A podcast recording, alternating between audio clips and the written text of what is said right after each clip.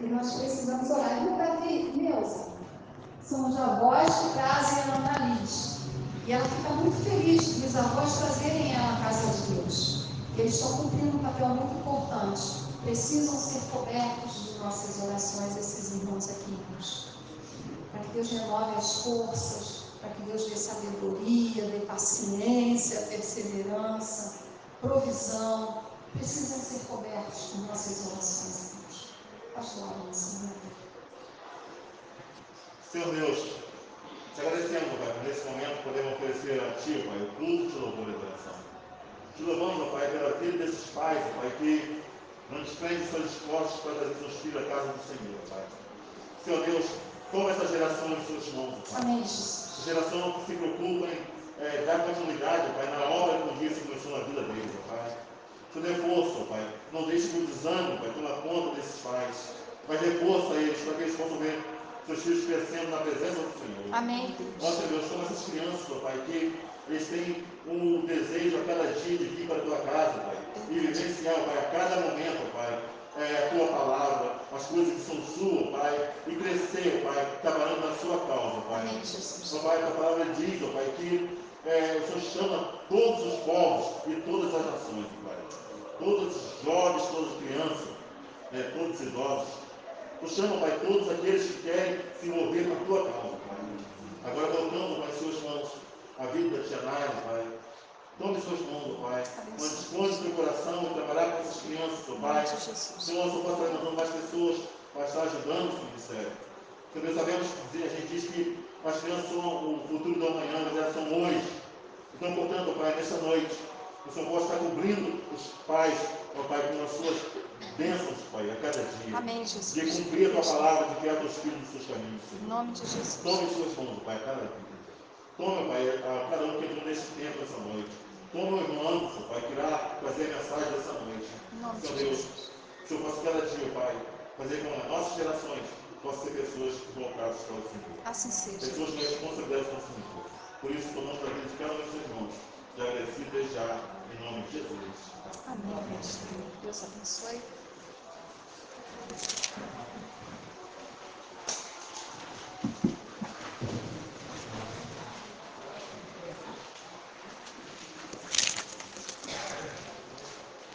Boa noite, igreja. Quero convidá-los a abrir a sua Bíblia no livro dos Salmos. Salmo 27, quero ler juntamente para a igreja o versículo 4. Mais ou menos aí na metade da Bíblia, a gente vai encontrar o Inário de Israel, o livro dos Salmos. Eu quero usar como texto base dessa noite o versículo 4 do capítulo 27, né? Salmo 27, versículo 4, que fala a respeito da confiança em Deus e anelo pela sua presença, um salmo de Davi. Salmo 27, versículo 4, quem encontrou, diga amém. Diz assim o texto da palavra do Senhor. Uma coisa pedi ao Senhor e a buscarei, que possa morar na casa do Senhor todos os dias da minha vida, para contemplar a formosura do Senhor e aprender no seu tempo. Amém, irmãos? Eu acho interessante que nesse Salmo 27, nesse versículo 4, me chama muita atenção que Davi ele faz somente um pedido a Deus. Entendemos que se alguém faz um pedido, é suficiente. Amém, irmãos? Se você pede somente uma coisa, eu preciso de uma coisa. E essa coisa que Davi pede não é algo material, não é algo para a sua saúde física, mas é algo que para ele é essencial. E como a palavra essencial tem sido esvaziada nos tempos de hoje, né? Hoje o que é essencial, por exemplo, para o governo não é essencial para mim. O governo às vezes considera essencial algumas coisas, mas por exemplo, a nossa vida espiritual é essencial. Mas isso o noticiário não fala para ninguém. Ele considera essencial uma coisa. Ele vai dizer: uma coisa pedi ao Senhor, ele não vai ficar parado esperando, mas ele diz: Eu a buscarei. E que coisa é essa? Que possa morar na casa do Senhor todos os dias da minha vida. Acho interessante o pedido de Davi. Ele não pede para morar num lugar, enfim, que de repente nós gostaríamos de morar, mas ele pede para morar na casa dele, não, na casa de Deus. Ele não faz um pedido assim, eu quero visitar a casa de Deus. Ele não faz um pedido assim, eu quero ir na casa de Deus, mas quando fulano estiver cantando, quando fulano estiver pregando. Mas eu quero morar e aí eu lembro do Salmo 91, que vai dizer que aquele que habita no esconderijo do Altíssimo. Não é aquele que visita o esconderijo do Altíssimo, mas é aquele que habita, é aquele que estabelece morada. E aí ele vai dizer: a sombra do Onipotente, ele descansa. E ele vai dizer mais: para que, que ele vai para a igreja? Para que, que ele vai para o templo? Para que, que ele vai para o local da adoração? para contemplar a formosura do Senhor. E Deus é espírito. Deus não se pode ver. Mas importa que os seus verdadeiros adoradores o adorem em espírito e em verdade. Ele não fala que ele vai lá para ver o coral, ele não, faz, não fala que vai para lá ver o orador, ele não fala que vai para lá para ver, assim como os discípulos viam, as pedras bonitas do templo, não. Ele fala que vai para contemplar Deus. Quantos vieram nessa noite aqui para ver Deus? Amém. Seja sincero. Essa é a razão que leva Davi para aquele lugar. E por último, ele vai dizer: para aprender no seu tempo. Tem uma tradução que eu estava lendo que diz assim: para aprender aos seus pés no seu tempo. Quer dizer, eu vou lá, não é para opinar, não é para. Não, eu vou lá para ouvir, eu vou lá para aprender. E quantos nessa noite vieram aqui para ouvir e para aprender do Senhor? Esse era o desejo de Davi. Eu não sei qual é o seu desejo, tampouco sei qual é o meu desejo. Mas o desejo de Davi era ir para a casa de Deus, estabelecer morada, não era ir para um culto, não, o desejo dele era ficar lá porque ele entendia que o Senhor era refúgio, fortaleza, socorro bem presente na hora da angústia dele. Ele se sentia seguro, ele se sentia feliz, ele se sentia alegre em estar na casa de Deus. Podemos considerar Davi um adorador? Podemos. Porque o que é adoração? Adorar é prestar homenagem, prestar culto, prestar uma memória digna de respeito e piedade. E amados, é, a gente percebe que pessoas durante todos os dias, vamos colocar assim, frequentam as igrejas, amém? Pessoas entram pelas portas das igrejas, pessoas é, penetram o seio da igreja e, enfim, e elas adentram o templo e sentam no templo por diferentes motivos, por diferentes razões. E nessa noite eu queria trazer um tema que diz o seguinte: queria falar sobre os quatro tipos de pessoas que frequentam a igreja. Irmão Anderson, mas só tem quatro tipos de pessoas que frequentam a igreja? Lógico que não. Mas eu queria trazer aqui uma reflexão muito antiga que Deus colocou no meu coração, para tratar um pouco desse assunto, para ver aonde a gente de repente se encaixa. E quem dera a Deus se nós nos encaixarmos lá no último tipo que nós vamos falar aqui hoje. Nós não vamos esgotar esse assunto, porque na verdade esse assunto é inesgotável, eu não teria capacidade para falar sobre isso. Não são quatro tipos de crentes, mas são quatro tipos de pessoas que frequentam a igreja. O crente a gente vai ver lá no final. Mas antes de chegar nele, a gente vai ver alguma coisa aqui que a gente percebe ao longo dos textos.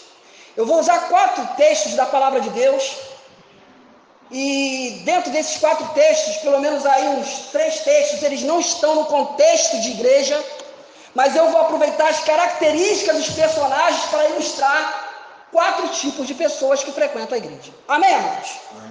Primeiro tipo de pessoa que frequenta a igreja. Evangelho de João, capítulo 5. Nós vamos encontrar um paralítico à beira de um tanque, você já conhece ele muito bem. Esse homem estava há 38 anos. 38 anos naquela situação. Vai dizer o texto. Evangelho de João, capítulo 5, diz assim: Ora, em Jerusalém, a próxima porta das ovelhas, um tanque chamado em hebreu Betesda, o qual tem cinco alpendres, Quer dizer, o nome daquele lugar, se a gente trouxesse para o português, seria a Casa da Misericórdia, seria a Casa da Bondade. E lá tinha cinco entradas. Nós vemos aqui duas portas, uma aberta e uma fechada. Lá tinha cinco entradas, e essas cinco entradas davam livre acesso para aqueles tanques. Vai dizer o versículo 3 do capítulo 5 de João: Neste jazia grande multidão de enfermos, cegos, coxos e paralíticos. Neste jazia. Jazer significa o quê? Que essas pessoas foram colocadas naquele lugar. Elas não conseguiram chegar lá com as suas próprias forças ou com as suas próprias pernas, não. Elas foram conduzidas naquele lugar. E elas ficaram lá paradas naquele lugar, esperando o movimento das águas. Porquanto havia uma tradição que dizia: um anjo descia em certo tempo ao tanque e agitava a água, e o primeiro, somente o primeiro que ali descia, depois do movimento da água, sarava de qualquer enfermidade que tivesse. E estava ali um homem, como já disse, que havia 38 anos se achava enfermo. E Jesus, vendo este deitado e sabendo que estava ali este estado, havia muito tempo, disse-lhes: Querem ficar são? O enfermo respondendo: Senhor, não tenho homem algum que, quando a água é agitada, me coloque no tanque, mas enquanto eu vou, desce outro antes de mim. Versículo 8 vai dizer: Jesus disse-lhe: Levanta-te, toma a tua cama e anda. Logo aquele homem ficou são. Imagina você, querido, desde 1983, naquela situação. 38 anos não são 38 horas, não são 38 dias. O homem que estava naquela situação terrível, né? Vamos colocar assim, entre aspas, à beira de um milagre. Por que à beira de um milagre? Porque ele sempre ficava na beira. E diz a palavra que nós lemos que ele, quando chegava ali uma situação de um movimento, pelo menos essa era a história que contava, pelo menos essa era a tradição que dizia naquela época, que o primeiro que ali descia seria curado, mas nunca chegava a vez dele, porque ele mesmo disse: sempre ia alguém antes dele. E Jesus faz uma pergunta para ele, não é uma pergunta de Enem, não é uma pergunta de vestibular, não é uma pergunta. Não, não é difícil. A pergunta é muito simples. Quer explicação? E ele responde o quê? Senhor, não tem homem algum que me coloque no tanque. Primeiro tipo de pessoa que frequenta a igreja são pessoas sem esperança.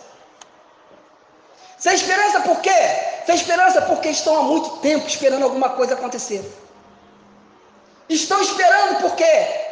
Porque estão esperando o anjo, estão esperando o movimento das águas, estão esperando com que alguém ajude e coloque no tanque. Mas não estão esperando em Deus. E por isso estão com a sua vida parada, esperando o movimento que aconteça do lado de fora. São aquelas pessoas que querem mudança, mas não têm força para mudar. Muitos bancos de igreja estão lotados de pessoas como esse lugar estava lotado. Lamentavelmente, o nome desse lugar era a Casa da Misericórdia, era a Casa da Bondade, mas no fundo, no fundo, era uma casa de disputa. Porque as pessoas ficavam o quê? O tempo todo de olho na água. E se acontecesse algum movimento, alguma coisinha, caísse um cisco, já era motivo para todo mundo querer pular dentro. Por quê? Farinha pouca, meu pirão? Primeiro. Alguém disse, pastor, que placa de igreja fosse uma coisa boa, não ficava para o lado de fora, ficava para o lado de dentro. Porque para o lado de fora toma sol e toma chuva. Imagina um lugar, a casa da misericórdia, a casa da bondade. Chega lá dentro, meu irmão, é pescotava para tudo quanto é lado, é pulo, é todo mundo querendo disputar. Um espacinho para poder receber. Isso aqui é muito parecido com o mundo lá fora também, porque somente o primeiro consegue. Tem que ser o primeiro da lista. Você tem que ser o primeiro. Você tem que ser o primeiro. E Jesus diz: Eu sou o Alfa, eu sou o Ômega, eu sou o primeiro, eu sou o último. Ele é o Todo-Poderoso. E o problema é que muitos de nós estamos como este homem, não estamos esperando em Deus, estamos esperando no homem. Estamos esperando uma judia, estamos esperando um empurrãozinho. Mas diz a palavra que operando ele, quem impedirá? Não, tem que ter um movimento, vai ter um movimento aí, vai ter um movimento das cadeiras, vai sobrar uma cadeira e eu vou sentar nessa cadeira. Geralmente, pessoas que estão paradas há muito tempo é porque estão esperando o movimento acontecer do lado de fora. Livro de Lamentações, capítulo 3, versículo 26, diz que bom é ter esperança. Lamentações 3, 29 vai dizer: põe a boca no pó, talvez ainda haja esperança. E o que é esperança? Esperança é esperar com confiança e não com desconfiança, porque Ele é Deus. E Ele te viu, e Ele está vindo na tua direção. E olha a resposta que esse homem dá. E olha a resposta que nós damos, irmã Irma. Não tem jeito, por quê? Porque eu não tenho ninguém que me coloque lá naquela firma. Eu não tenho ninguém que me coloque lá naquele lugar. Eu não tenho ninguém que me coloque na fila lá da, do transplante, de, de uma situação do que eu quero. Não, não tem ninguém que me coloque. Eu quero dizer que você hoje tem um Deus que ele vai te colocar, não é lá não. Ele vai trazer a resposta onde você está. Há tanto tempo sofrendo essa enfermidade, há tanto tempo com essa situação, há tanto tempo com esse mau gênio, há tanto tempo, há 38 anos. Quantos anos você está nessa situação, querido? Existe um Deus que ele pode liberar você, independente do que aconteça no tanque. Mas lamentavelmente a gente está esperando um anjo, a gente está esperando tanque, a gente está esperando alguma coisa acontecer, e aí é só uma multidão de pessoas enfermas. E lá fora está escrito Casa da Bondade, Casa da Misericórdia. E é uma disputa louca para quem vai ser o primeiro, para quem tem um pistolão, para quem tem alguém que coloque lá. Não é assim que acontece? Segundo tipo de pessoas que frequentam a igreja. Mas antes de ir para lá, eu queria só falar uma coisa. Havia uma tradição nesse lugar. E essa tradição era guardar um anjo. Existem tradições que elas não funcionam. Existem tradições que somente são tradições. Nós simplesmente acreditamos que as coisas vão acontecer e nunca acontecem. Mas é tradição, por quê? Porque meu pai me ensinou assim. Meu avô me ensinou assim, mas isso já aconteceu? Não. Mas não importa, é tradição. Existem coisas muito fortes no nosso meio chamadas tradição. E eu já te convido a voltar uma página Evangelho de João, capítulo 4. Nós vamos ver Jesus em um lugar chamado Sicar, junto da herdade que Jacó tinha dado a seu filho. E estava ali a fonte, vai dizer o versículo 6. E Jesus então ele faz uma coisa que todo mundo na vida já fez: pedir água. Irmão, quem é que tem coragem de negar um copo d'água a alguém? Quem é que tem coragem de pegar e falar assim, não, não tem água, então dá. Não, ninguém tem essa coragem. E ninguém também tem vergonha de pedir. Porque água é uma coisa comum a todos. Água todo mundo tem e água todo mundo tem sede de ter. E Jesus ele se aproxima dessa mulher e pede, dá-me de beber, no versículo 7. E vai dizer o texto, no versículo 9: Disse depois a mulher samaritana: Como sendo tu judeu, me pedes de beber a mim, que sou mulher samaritana? Porque os judeus não se comunicam com os samaritanos. Segundo tipo de pessoas que frequentam a igreja são os preconceituosos. Irmão, onde tem gente preconceituosa da igreja? Tem. Preconceituoso é aquele que sempre se vê num patamar acima dos demais. Ele sempre se acha como um aferidor de medida. E foi o que essa mulher fez. E eu acho interessante que o texto deixa claro de que ela reconhece que Jesus era judeu. Mas como? Pela roupa. Amados, tem uma frase de alguém, que eu não lembro agora, que diz uma coisa que eu acho muito interessante para nós: que o que nos une é muito maior do que o que pode nos separar. Você sabe por que, que as nossas gerações ainda não estão adorando a Deus? Porque a gente olha para o que é o diferente, a gente não olha para o que a gente tem de parecido. O incomum que nós temos, porque fica muito bem retratado nesse, nesse capítulo da Bíblia aqui, é que nós adoramos a Jesus Cristo é que nós reconhecemos ele como filho de Deus. E agora essa mulher, apesar de que depois ela vai falar que presta culto a Deus, ela vai falar que estava indo a um lugar, né? Mas ela entendeu o quê? De que Jesus era judeu, pelo aquilo que ele vestia. Jesus era homem, não podia se comunicar com ela. Ela só enxergava as diferenças, e o preconceituoso ele só enxerga a diferença. Vai dizer mais o texto. Versículo 11. O preconceituoso, ele vê que o outro é incapaz. Disse-lhe a mulher: Senhor, tu não tens com que atirar, Preconceituoso é assim. Você vai tirar, mas você não tem ferramenta. Você vai fazer, mas você não tem um carro para fazer. Você precisa de um instrumento para fazer, você não tem. Eu estou vendo aqui, você não tem. E ele vai dizer mais.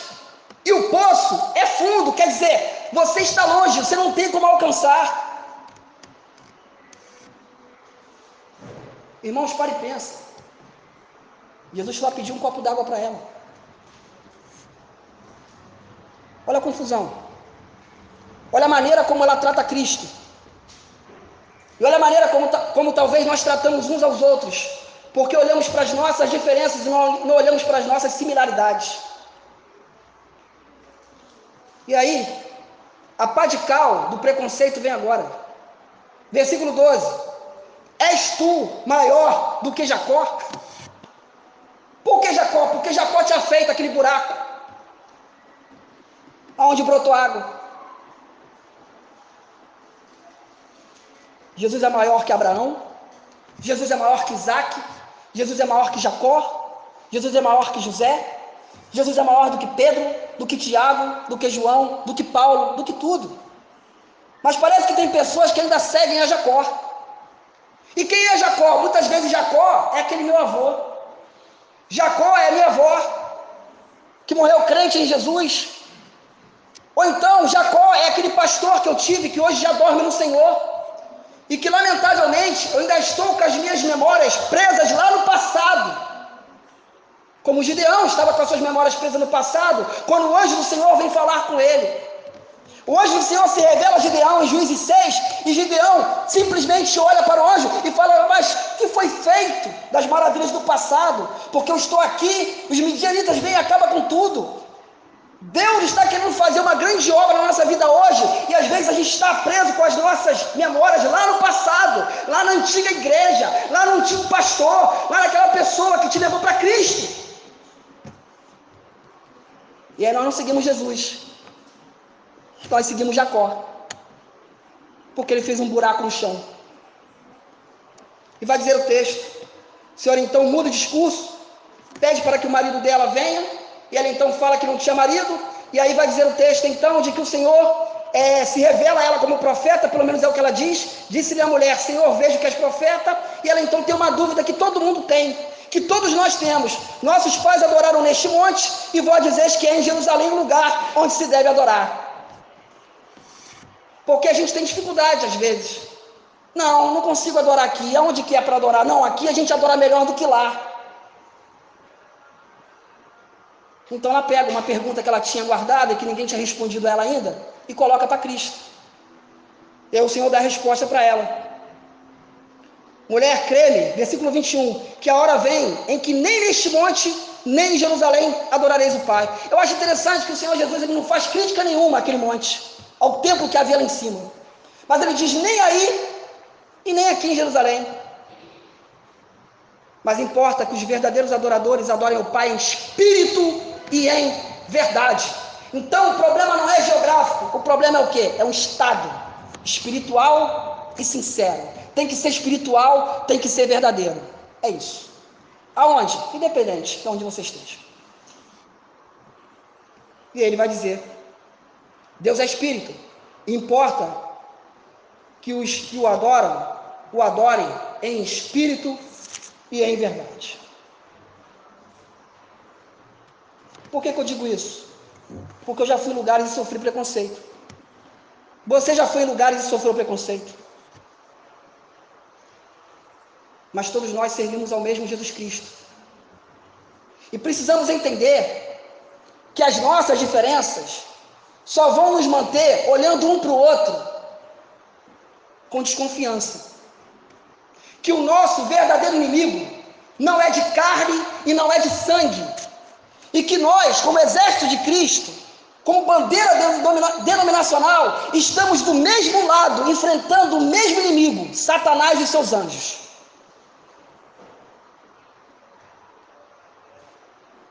Mas às vezes a gente se comporta dessa maneira.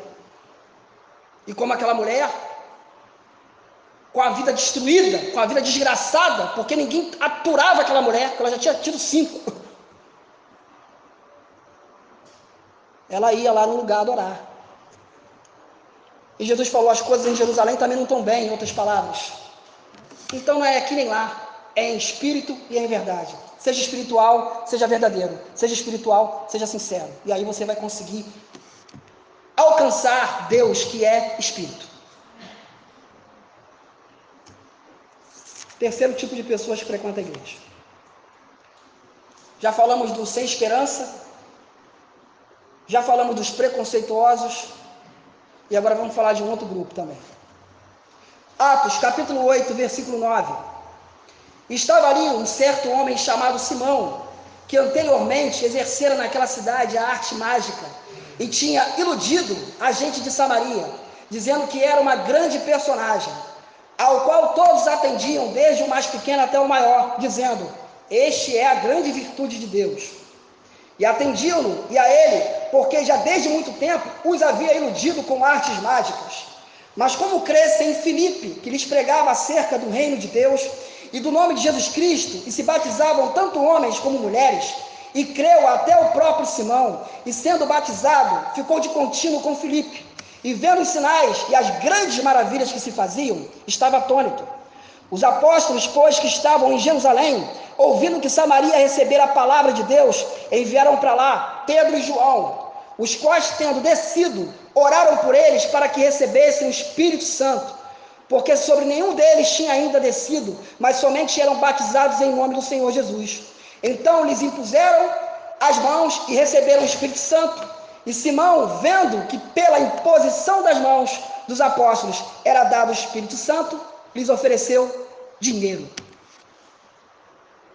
Terceiro tipo de pessoas que frequentam a igreja são os enganadores.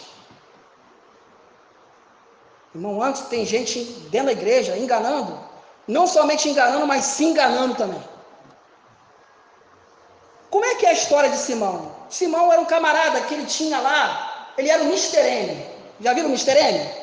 Né? Aquele cara mascarado lá dos anos 2000, anos 90, né?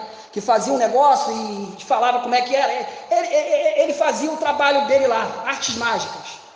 Só que ele ouviu que em Samaria, né, mesma terra da mulher samaritana, estava acontecendo um movimento diferente. Um movimento trazido por Deus no, sob o ministério de um homem chamado Filipe. E Filipe pregava o evangelho de tal maneira que demônios eram expulsos, pessoas eram curadas, maravilhas e sinais estavam acontecendo. E aquilo chamou a atenção de Simão de tal maneira, irmão, de tal maneira, de que Simão se aproximou de Filipe, e ele se aproximou de tal maneira de que ele quis ser batizado e ele fez parte da igreja. Mas qual era a intenção de Simão? Era receber o Espírito Santo para poder ser uma pessoa santa, para poder ser uma pessoa liberta, para ser uma pessoa convertida? Não. Era para usar o Espírito Santo ao seu favor, para poder aumentar o seu mercado. Eu te pergunto, será que existe isso nos tempos de hoje? Pessoas que vêm para a igreja, que faziam uma coisa lá fora e fazem a mesma coisa aqui dentro para aumentar o seu mercado. Por quê? Porque crente paga. Paga direitinho. Crente não fica devendo. Existe um nicho de mercado muito grande. Cantava lá fora, canta aqui dentro. Fazia lá fora, faz aqui dentro. Dava palestra de coach lá fora, agora dá aqui dentro. E aí, Simão, ao invés de pagar o preço pelo Espírito Santo, porque o Espírito Santo tem um preço, né? Tem um preço de oração, tem um preço de jejum, tem um preço de santificação, tem um preço de leitura da palavra, não. Ele foi lá e falou: vou fazer um negócio, vou investir X e vou ganhar x ao quadrado. Por isso que eu digo, tem gente enganando e sendo enganado. Hoje de manhã o pastor citou dois nomes aqui. Eu fiquei até esperando o terceiro. É. E a maior parte de nós, e é por isso que acontece isso, porque nós comentamos isso, a maior parte de nós acredita em quem não nós o que nós não conhecemos. Não, não é possível. Esse cara aparece em tudo quanto é lugar, em tudo quanto é jornal, em tudo quanto é programa, em tudo midiático. Aonde ele vai, ele arrasta multidões.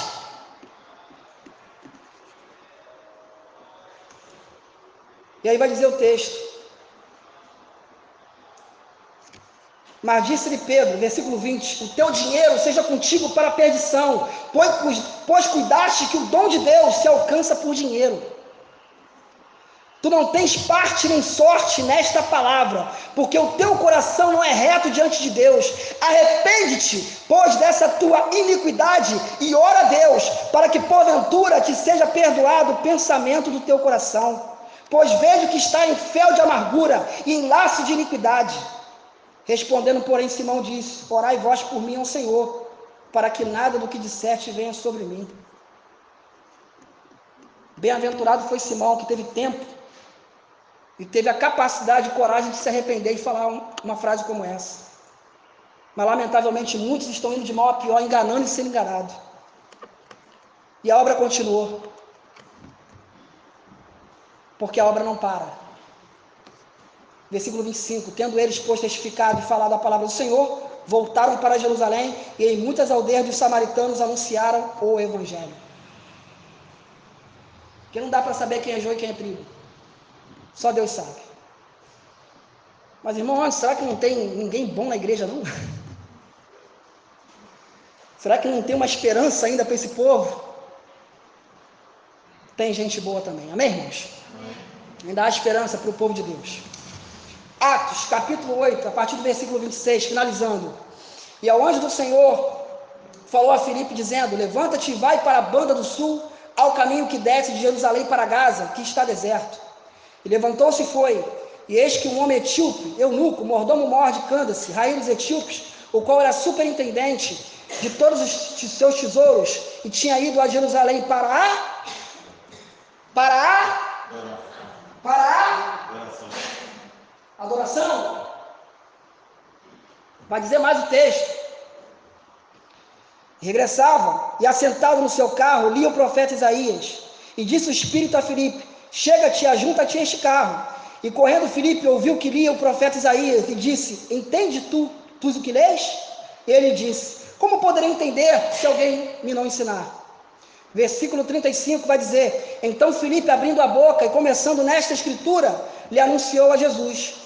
E aí ele viu água, no versículo 36. Eis aqui água, quem impede que eu seja batizado? E disse Filipe: É lícito se crês de todo o coração. E o, a resposta do eunuco: Creio que Jesus Cristo é o Filho de Deus. E mandou parar o carro e desceram ambos a água, e tanto Filipe como Eunuco e o batizou. Quarto tipo de pessoa que frequenta a igreja são os adoradores. Amém? Tem adora, adorador essa noite aqui? Amém. Tem?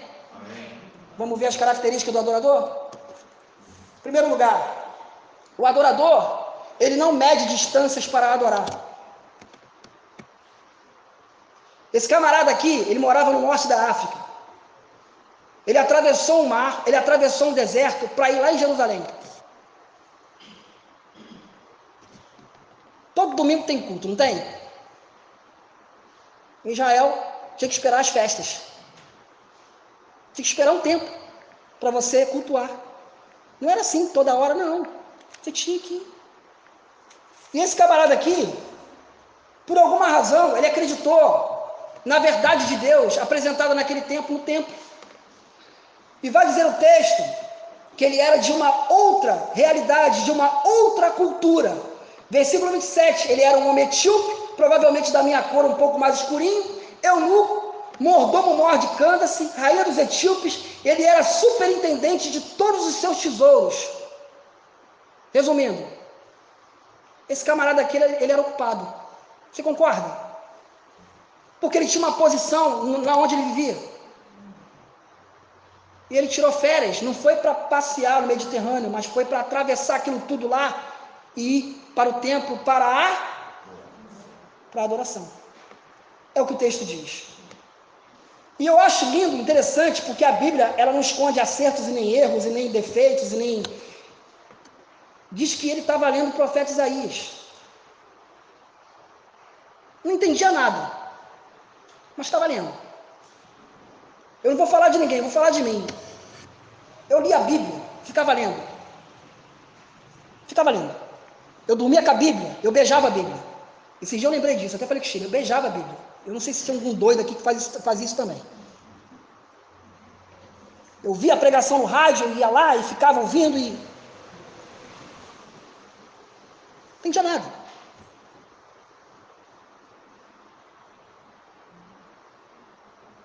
Ele não estava preocupado com a bolsa de valores, ele não estava preocupado com o número de pessoas contaminadas com coronavírus no dia seguinte, ele não estava preocupado se o Flamengo ganhou ou se perdeu, ele não estava preocupado se, se ia ter alguma. Não! A preocupação dele era ler o profeta Isaías. Irmão, quando Deus encontra alguém que quer encontrar com ele, Deus vai ao encontro dele. Você crê nisso? Você crê nesse negócio? Livro do profeta Isaías, capítulo 44, versículo 3: E derramarei água sobre o sedento e rios em terra seca. Clama a mim e anunciar-te-ei, responder-te-ei coisas grandes e firmes que não sabes. Um monte de gente vem falar, ah, irmão, mas eu queria saber disso, eu queria saber daquilo, eu queria saber daquilo outro. Você vem para a escola dominical? Você lê a Bíblia diariamente? Você ora a Deus pedindo entendimento? Você tira um tempo em jejum? Você tira um tempo em oração? Ou você fica comendo comida mastigada no YouTube? Por que, que a comida mastigada? Porque você simplesmente não vai exercitar o que esse homem estava fazendo. Ele estava lendo um outro idioma.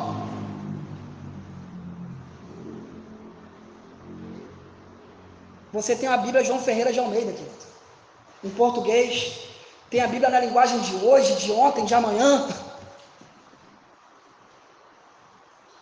Nossa, eu não entendo. Ele também não entendia. Mas estava lendo. Porque a vida cristã é assim, querido. Deus hoje te dá uma peça de um quebra-cabeça pequenininho. Amanhã te dá outra peça de um quebra-cabeça. O pastor vem aqui ensinar, aí te dá umas duas pedras de um quebra-cabeça. E aí você vai juntando aquelas pedrinhas. Daqui a pouco você vai começando a enxergar o evangelho. E Deus vai se revelando. E Deus vai se revelando. Foi assim com os nossos pais e vai ser conosco assim também, porque o Espírito Santo ainda está aqui para ensinar.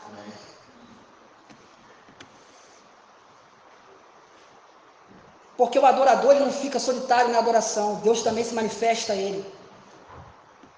Evangelho de João, capítulo 14, versículo 21, vai dizer o quê? Aquele que tem os meus mandamentos e os guarda, esse é o que me ama. E todo aquele que me ama será amado de meu Pai e eu o amarei e me manifestarei a ele. Deus se manifesta a quem o adora. Irmão Anderson, mas eu nunca tive uma experiência com Deus. Irmão Anderson, mas você já falou com ele? Deus só fala com quem fala com ele. Irmão Anderson, mas Deus não fala com uma pessoa que não fala com ele? Fala, quando é para juízo. Como ele falou com ele. Se você quer ouvir a voz de Deus, querido, fale com Ele. Se você quer ouvir a voz de Deus, adore a Ele. E adoração é diferente de louvor, irmãos. Louvar significa elogiar. E aí eu posso fazer um elogio à irmã Ilma, por exemplo. Agora, quando você quer adorar a Deus, você fala dele para ele. Por isso que é mais difícil. Porque parece que a gente precisa de um sentido de plateia para poder fazer as coisas. E às vezes a gente pega e coloca tudo no mesmo pacote. Adorar e louvar é a mesma coisa, não é? Louvar é elogiar. Elogio você faz na presença de todos. Agora, adorar a Deus, Mateus 6,6. Entra no teu quarto, fecha a tua porta, ora teu pai que está em secreto. É isso. E para finalizar, é interessante. Ele quer o batismo. Vê a água. Ele vê a água. Não foi a igreja que falou, ó, vai ter. Não, ele viu a água. Irmão, mas aí então não precisa de, de, de, de estudo bíblico para batismo? Precisa, o texto fala que precisa. Ele estava lendo. Filipe sentou com ele e explicou. Ele viu a água. Ele quis descer as águas do batismo. Ele sentiu que precisava de algo para completar a fé dele. E ele foi batizado naquele lugar. Filipe foi para um lado, continuou a obra, ele foi para o outro. E vai dizer o texto: que ele estava no deserto. A última parte do versículo 26 diz: Ao caminho que desce de Jerusalém para Gaza, que está deserto. O culto acabou, ele foi para casa, e setenta e poucos quilômetros depois, Deus teve um encontro com ele através do ministério de Filipe. O culto acabou lá. Mas quando Deus vê um adorador, ele faz aquilo que ele disse para a mulher samaritana. Porque o pai procura dentro do templo e não acha. E aí ele procura fora do templo. E ele encontra alguém lendo a palavra dele. Ele encontra alguém orando. Ele encontra alguém querendo. Ele encontra alguém com sede dele, mesmo sem entender. Adoração é isso. Essa é a geração que Deus quer encontrar como verdadeiros adoradores. Que adoram o Pai. O Pai. Não é adora pregador, não é adora cantor. Não, não. Adora igreja, adora pastor. Não. O Pai. Em espírito e em verdade. É isso. Isso é adoração. Adoração é isso. Adoração é pagar o preço. Se tiver que enfrentar quilômetros, vamos enfrentar quilômetros. Se tiver que romper as minhas fronteiras pessoais, as minhas bloqueios emocionais, tiver que romper a minha vida, é isso. Adoração é para quem está afim, não é para quem. Não. Adoração é um negócio exclusivo. Sabe? Tem a polícia convencional? Tem, com todo respeito. Mas tem a tropa de elite. Adoração é para quem é tropa de elite. Adoração não é para crentes convencionais. Não. Adoração é para um grupo seleto, mas não é um grupo seleto porque Deus escolheu um grupo seleto. Não. Pedro, Tiago e João. Por quê? Porque Pedro, Tiago e João se levantavam e iam atrás de Jesus, sem perguntar para onde ele ia. O restante ficava por ali mesmo. Se chamasse, eles iam. Se não chamasse também, tranquilo. Agora, Pedro, Tiago e João não. Os caras eram enjoados mesmo. Eles eram adoradores. Eles, por isso que eles presenciaram coisas que os outros não presenciaram. Por isso que naquele monte da transfiguração, eles viram Moisés e Elias. Por isso que muitas pessoas vão ver coisas, vão ter experiências, e muitos de nós, lamentavelmente, não vamos ter. Porque simplesmente pegamos as nossas férias e não colocamos no altar de Deus. Eu fico imaginando, o texto não diz isso. Que ele pegou o tempo que ele tinha e ele foi para Jerusalém. E de repente ele voltou e já voltou para pegar no trabalho. Porque é assim, irmãos, quando você prioriza Deus, não tem como Deus não priorizar você. Existe uma resposta na vida daquele que adora Deus. Existe uma resposta, querido. Agora, de contrapartida a isso, da vida daquele que está sentado, né? Paralítico, esperando movimento, reclamando que não tem movimento, na vida daquele que de repente está indo para a beira de um poço, esperando dar meio-dia, só para poder não encontrar ninguém. Porque aquela mulher samaritana devia ser uma pessoa muito difícil de conviver. Porque ela escolheu o horário que ninguém ia. Então ela não queria ver ninguém, ninguém queria olhar para a cara dela. Ou então, como alguém que simplesmente quer se aproveitar da fé para usar a fé como mercado, vai ficar no meio do caminho. Antes, mas eu não quero a fé como mercado. Mas tem gente que quer aparecer. Simão queria aparecer. Ele agora queria um público diferente. Agora esse cidadão aqui não tinha nada a ver com a história. Isso me lembra Obed Edom. Cara, Obed Edom não tinha nada a ver com a história. O problema foi Davi. Achar que a arca tinha que chegar correndo. Achar que as coisas têm que ser no tempo dele. Aí o cara não tem nada a ver com a história. Aí joga a arca lá em qualquer lugar. Não, joga lá, bota na casa dele aí, é mais perto, bota lá. Aí a Bíblia diz que foi abençoada a casa daquele homem. Três meses, não é isso? Três meses. Seis meses. Porque adorador é assim. O adorador ele pega a presença de Deus e ele obedece. Ele pega a presença de Deus, ele se santifica. Ele prega a presença de Deus, ele abraça, ele trata Deus como Deus, ele não trata Deus como qualquer coisa que hoje eu quero, amanhã eu não quero, daqui a pouco eu quero de novo porque eu preciso dele. Não. Adorador paga preço. Adorador. Ninguém vê o adorador, só Deus. Eu quero orar juntamente com você, querido. Porque um Deus que é onisciente, que diz que está procurando, é porque está difícil de encontrar. E se está difícil de encontrar, é porque talvez eu não estou me colocando na brecha.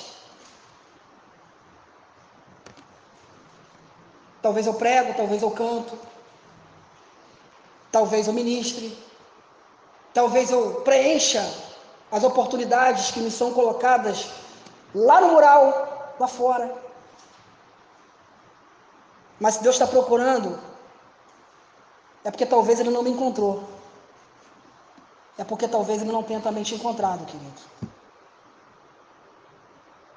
E a minha oração vai ser para isso, para que Deus ele venha nos encontrar como adorador.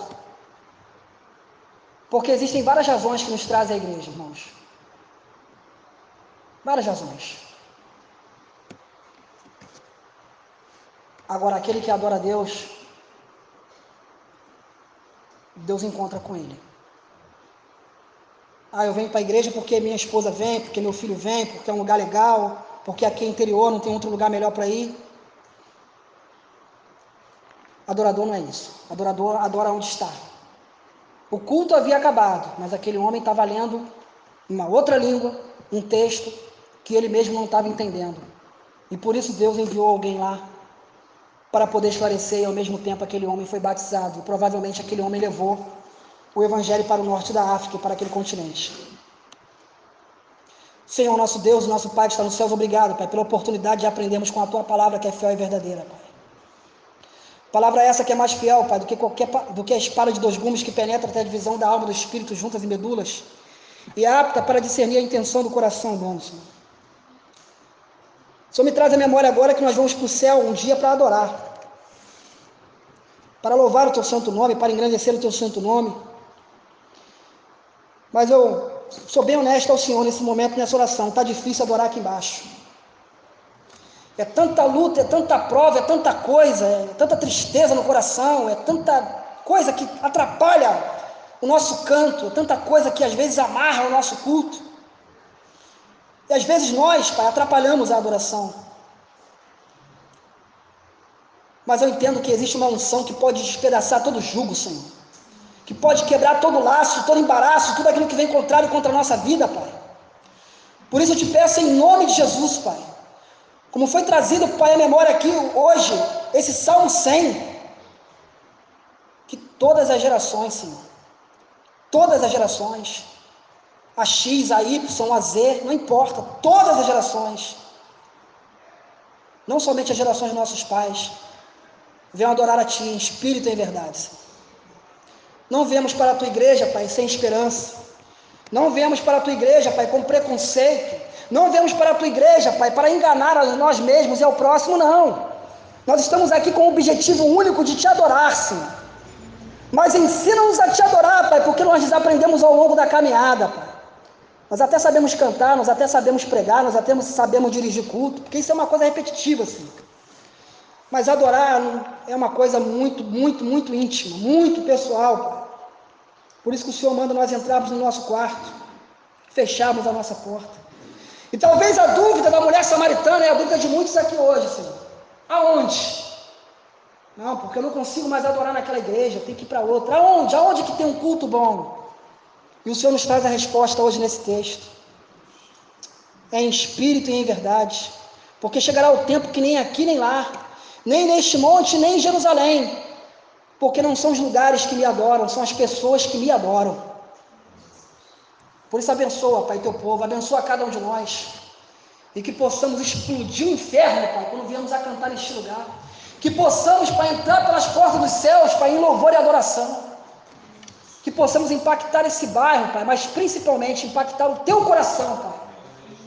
Com a nossa pregação, com o nosso canto, com a nossa ministração, Senhor. Esse é o desejo do nosso coração, esse que nós choramos e agradecemos em nome de Jesus. Amém. Amém. Amados, que Deus te abençoe rica e abundantemente.